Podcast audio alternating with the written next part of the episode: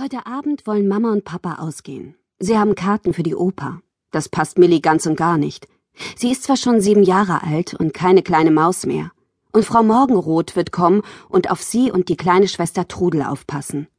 Trotzdem macht es Millie immer wütend, wenn die Eltern es sich ohne sie gut gehen lassen wollen.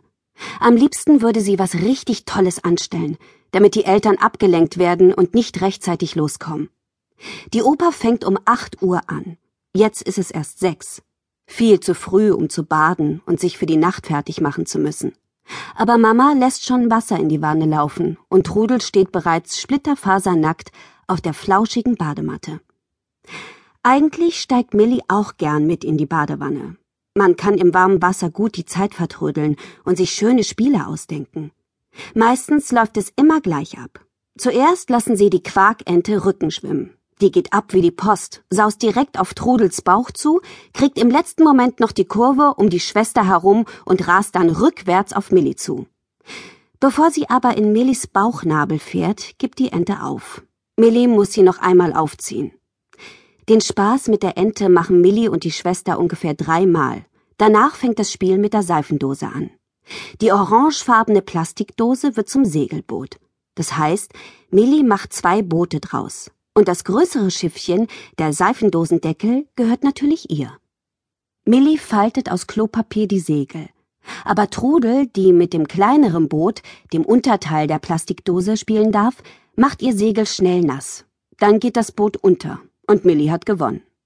Heute möchte Millie aber nicht mit Trudel zusammen in die Wanne. Sie will später alleine baden. Ah, warum denn das? stöhnt Mama. Sie ist schon ganz nervös, weil ihr die Zeit wegrennt. Trudel macht immer Pups ins Wasser, sagt Millie. Ach, gäh, meint Mama. Wie kommst du denn darauf? Das kann ich sehen, sagt Millie. Trudel will die Blasen fangen. Sie denkt, es sind durchsichtige Smarties. Millie, das hast du dir doch ausgedacht. Nein, das ist die Wahrheit. Ich gehe nicht mehr mit Trudel in eine Wanne. Nicht, bevor sie nicht mit Pupsen aufhört. Mama seufzt. Oh, also gut.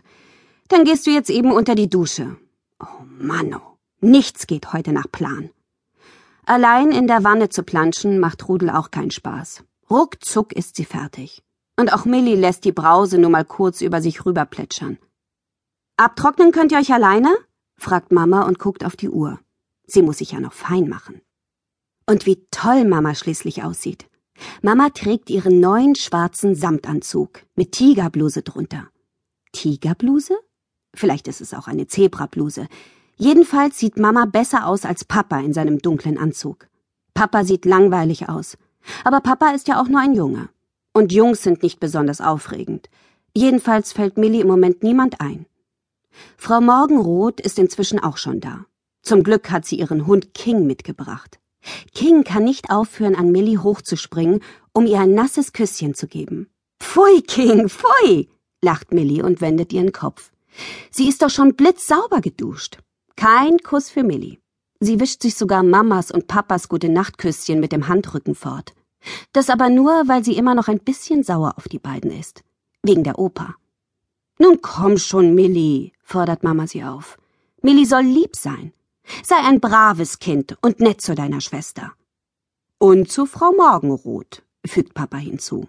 Dass mir später keine Klagen kommen? Ja, mault Millie.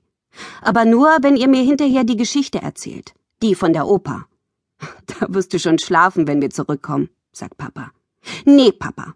Millie schüttelt energisch den Kopf. Aber hundertprozentig, mein Kind. Hundert pro. Hundert pro? Denkste, Papa. Denkste. Und was werden Sie nun anstellen, nachdem die Eltern gegangen sind? Pfannkuchen backen? Krimi sehen? Cola trinken? Oh, um Gottes Willen, sagt Frau Morgenroth und machte sich in einem Sessel bequem. Ich werde euch was Schönes vorlesen. Sie hat sich ein Glas Wein eingeschenkt und greift nach dem Buch, das sie bereits zurechtgelegt hat.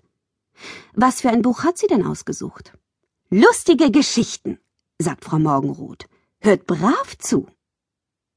Um Gottes Willen, wiederholt Millie im Tonfall von Frau Morgenroth, als sie das Buch erkennt. Das darfst du nicht vorlesen, Frau Morgenroth. Das ist ein ganz schlimmes Buch. Tudel wird heulen, wenn du das vorliest. Das weiß ich jetzt schon. Ach, aber Kind.